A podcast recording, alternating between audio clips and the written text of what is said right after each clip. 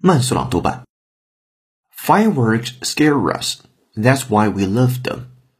Exploding light sparks fright in our brains, but we love it. On holidays, like New Year's Eve and 4th of July, skies will be ablaze with exploding art.